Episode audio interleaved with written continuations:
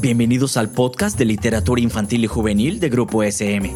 Aquí encontrarás charlas sobre diversos temas de literatura infantil y juvenil, pláticas sobre nuestros libros y novedades, así como la participación de nuestros autores League.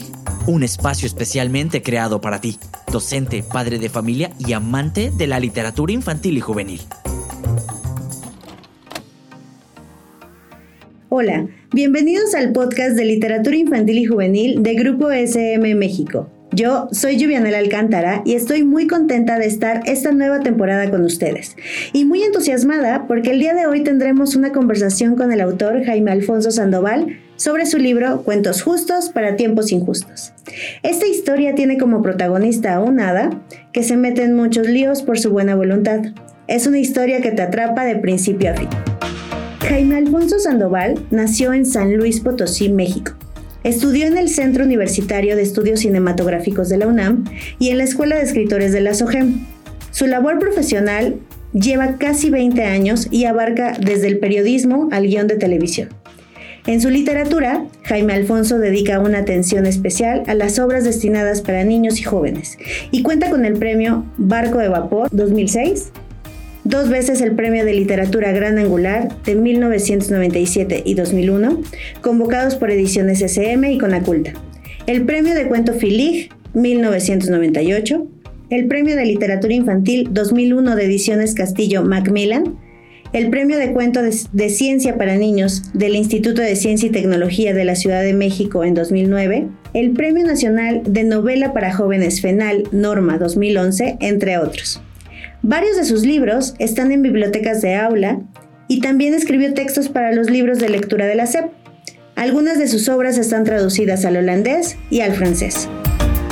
Hola Jaime Alfonso, es un gusto saludarte y poder conversar contigo hoy. ¿Cómo estás? Feliz, feliz de estar aquí en este podcast, muy, muy contento de estar en mi casa SM. Pues nosotros también estamos muy contentos de que estés hoy. Y este día queremos conversar contigo sobre tu libro, Cuentos Justos para Tiempos Injustos. Si algo caracteriza tu obra es la creación de universos particulares. ¿Cómo fue el proceso para crear el juzgado del juez Nuez de Cuentos Justos para Tiempos Injustos? Claro, eh, yo quería hablar sobre un tema eh, que me parece a mí central, que es la justicia e injusticia más en un país como México. Pero quería aterrizarlo en literatura infantil.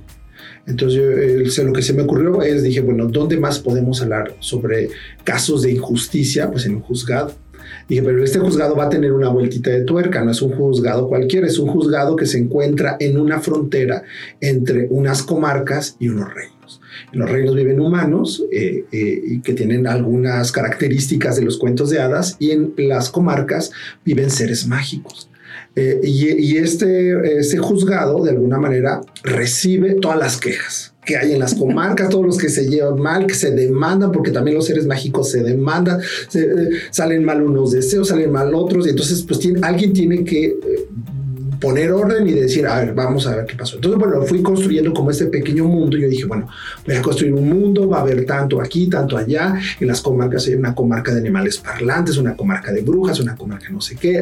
Acá son los reinos, porque voy a poder tomar eh, eh, historias humanas en unas partes, historias de seres fantásticos, pero todos engloban temas de justicia e injusticia. Entonces, de alguna manera, bueno, todos llegan aquí a este juzgado, que es el juzgado que trabaja tanto para los humanos como para los seres mágicos, y hay un juez, el juez no es que es el que tiene que escuchar, porque para todo caso siempre hay dos versiones. Está el agravado que dice, es que a mí me hicieron algo injusto, y está el otro lado, el que dice, no, pues es que yo no pensé que era algo injusto. Entonces, él tiene que escuchar las dos versiones. Entonces, a partir de todo este concepto, pues se me ocurrió hacer el juzgado de cuentos justos para tiempos injustos. Y está padrísimo porque eh, que me lleva a lo siguiente, ¿no? La narración del libro es muy particular.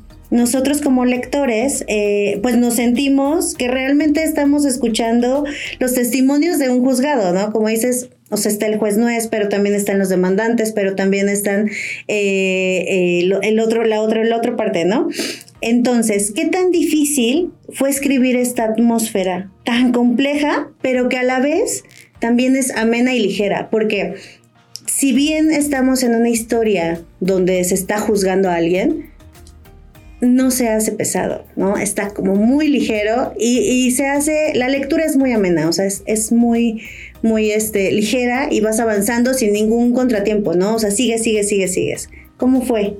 Pues está la parte como, como el, marco legal de un juzgado que llegan los agravantes o los demandantes o demandados a dar testimonio, pero claro, cuando te das cuenta que uno de ellos es un dragón y luego viene una bruja y luego viene un duende y luego, entonces, bueno, esa es la parte que en ese momento pues ya te interesa porque dices, a ver, ¿cómo que está la bruja que puso una demanda y luego hay otra, una contrademanda y luego que, que, que ocasión, que hubo una destrucción en un pueblo por un huevo de oro? A ver, ¿cómo está eso? Entonces, bueno, todo eso yo creo que eso es lo que lo hace, lo aterriza para el mundo infantil. En el momento que, eh, a ver, el patito feo, llega el patito feo, eso es el patito feo, es el patito feo, dice, no me pueden ver porque vengo a, a, poner una demanda horrible contra un hada porque me destruyó. Entonces todo el mundo dice, ah, ¿cómo está? Entonces, bueno, eh, son todos los testimonios de los dos lados de cada uno de los casos y ya, bueno, hasta el final, hasta algún momento vamos a escuchar al juez que después de que escuchó todo lo que nosotros leímos, él lo escuchó, eh, él va a dar los dictámenes finales. Claro, y que además te pones a pensar, bueno, yo como, como, lectora, ¿cómo es posible que todos ellos estén acusando a, una persona tan pequeñita, no? Entonces, es muy interesante, es muy interesante eh, quién es la demandada, ¿no? Y todo lo que les demanda. Eh, ya nos has dicho algunas, algunas pistas y algunas cosas que hay eh, dentro de, de este, este libro, pero ahora sin, sin dar como muchos spoilers, ¿consideras que a veces eh, con buena voluntad realizamos acciones con consecuencias que no son tan gratas para muchos, eh, como es el caso de Arabi? Claro, eh, has mencionado algo que es central. Todos los casos se van engarzando en un caso central que es el caso de Arabi, que es una, un hada. Entonces, bueno, dices, bueno, ¿por qué un hada está acusada? Eh, le quieren cortar la cabeza, le quieren eh, cadena perpetua, o sea, todo el mundo tiene un montón de demandas en todas las comarcas, reinos, incluso en el mundo humano, porque hay un caso que viene del mundo humano dos casos del mundo humano. Entonces, eh, dices, bueno, y, dices, pues, entonces ella dice, es que para todos soy el peor criminal de toda la historia, yo solo quiero hacer el bien. Entonces, ¿cómo está que en algún momento que ella queriendo cumplir deseos para hacer un bien, provocó tantos problemas. Entonces ahí es donde vamos a analizar la estructura. ¿Qué sucede cuando tú das, por ejemplo, algo de valor en un entorno donde hay mucha ambición? Entonces, bueno, tienes que pensar qué estás dando. Cuando estás dando como un aparente favor a alguien que no lo está solicitando también. Si dice Arabín, bueno, yo te voy a dar un don o te voy a dar una maldición sin pedirte ni siquiera tu opinión. Entonces, obviamente, eso va a cambiar la vida de otra persona. Entonces Arabi, ella está haciendo el bien sin mirar a quién, sin medir las consecuencias también. Entonces, bueno, eh, y eso nos lleva a todas las reflexiones de todos los temas sobre justicia o injusticia. En qué momento, o también eh, darle como, por ejemplo, algo bueno a una persona muy abusiva.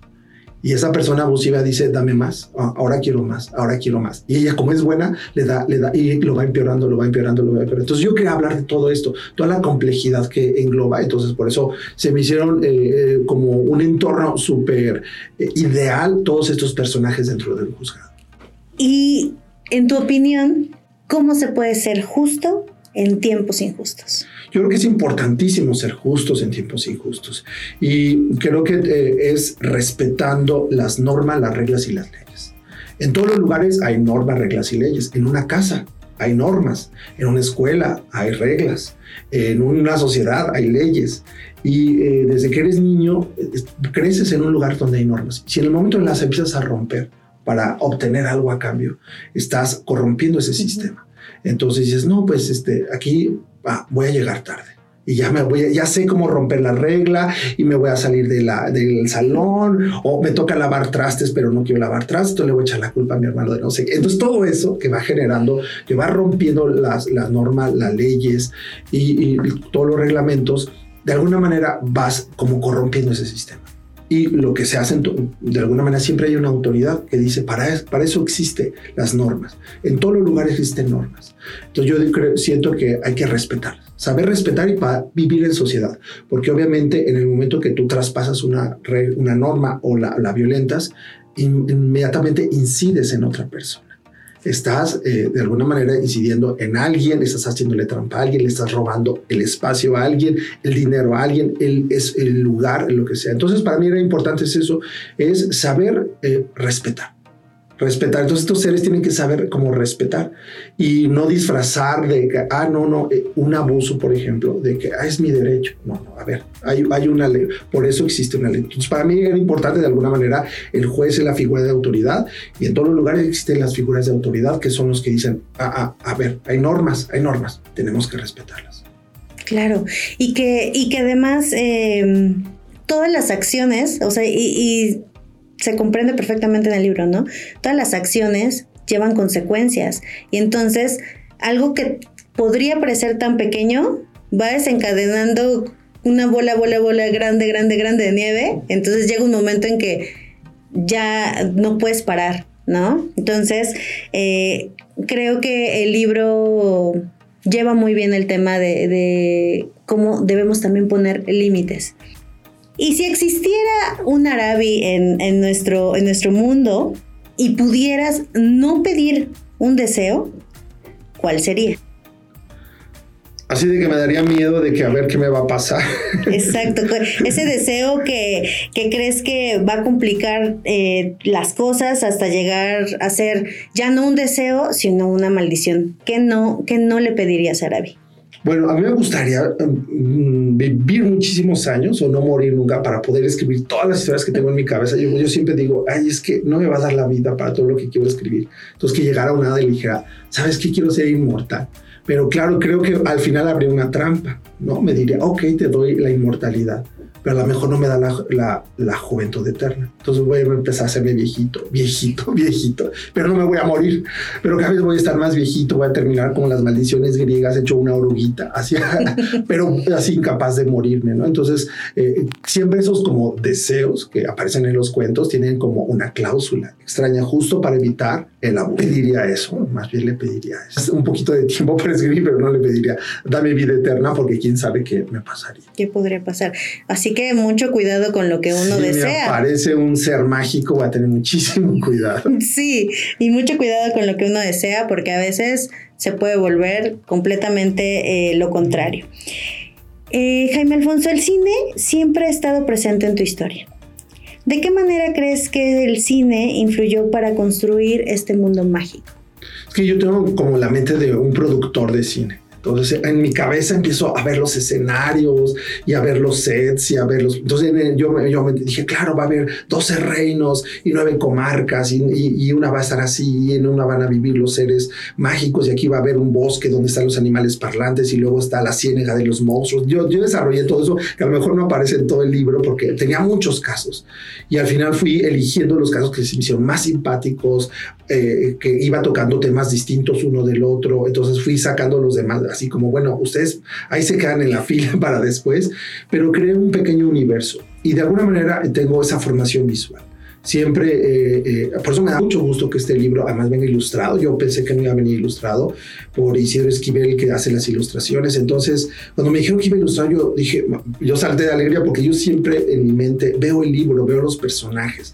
Entonces, eh, poderlos ver ahora sí a la bruja, al patito feo, a la Darabí, al dragón Guille, sentados en el banquillo dando sus testimonios y todo el mundo, todo eso me encanta.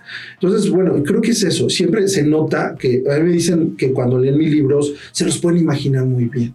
Y yo creo que es por eso, porque tengo esa formación visual, que yo también tengo que ver la película en mi cabeza antes de sentarme a escribir un libro.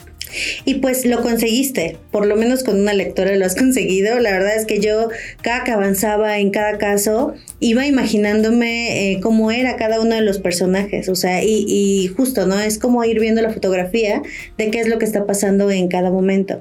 Entonces lo, lo lograste. Muchas gracias por ello. Eh, ya vamos finalizando.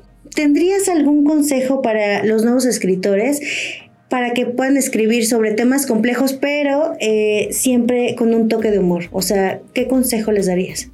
Yo el consejo que puedo dar a alguien que quiera dedicarse a escribir literatura infantil y juvenil es que escriban desde los dos puntos de lado. ¿A qué me refiero con esto? Que escribas con toda la capacidad de ser un adulto, alguien que ha estudiado, que ha estado en talleres, etcétera, que puedes manejar las descripciones, eh, todo este arsenal, pero al mismo tiempo eres un lector infantil. Al mismo tiempo, eres un lector niño y regrésate a los 12 años, a los 10 años, a, los, a, esa edad lectora. Y en ese momento di, pregúntate a ti mismo, ¿yo leería este libro? ¿Realmente yo lo leería? ¿Me divertiría con este libro? ¿O vería ahí una lección así, ay, súper aburrida de pórtate bien y no sé qué, lávate las manos, lávate los dientes? Entonces, claro, siempre como adulto nos gana a veces el impulso de dar una enseñanza, pero esa enseñanza no debe ser aburrida jamás debe ser aburrida, porque para eso están los papás que te, obviamente que te van diciendo, haz esto, pórtate bien, porque es, es parte de su trabajo, entre muchas otras cosas. Pero un libro es eso y más cosas, muchas otras cosas. Entonces yo les recomiendo que siempre se regresen a ellos de niños y vean el libro como si lo vieran con ojos frescos, con esos ojos de 12 años, de 10 años, y que dijera, este libro yo no lo, no lo soltaría, me gustaría saber qué sigue, qué sigue, qué sigue. Entonces yo siempre me regreso, me regreso, y ya cuando veo que mi Jaime de 11 años dice, a ver, quiero ver qué más sigue, digo, ah, voy bien, me gusta, creo que me gusta, creo que va a gustar. Entonces, bueno, siempre intento trabajar por los dos lados. Muchas gracias, Jaime. Bueno, vamos a entrar a una sección de preguntas rapidísimas y es lo, lo primero que se te venga a la mente.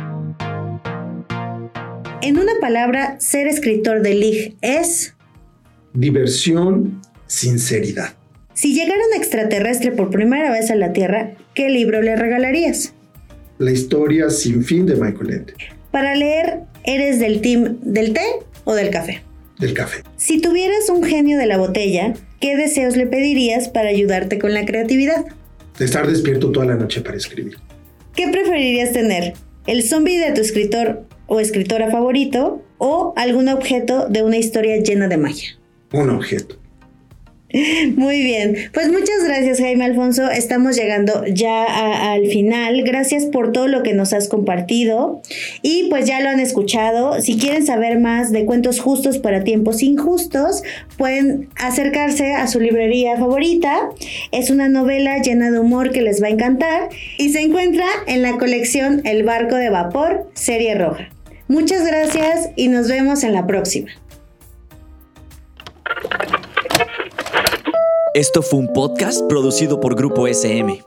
No olvides suscribirte al programa para que no te pierdas ninguno de los episodios. Síguenos en nuestras redes sociales y nos vemos en la siguiente ocasión.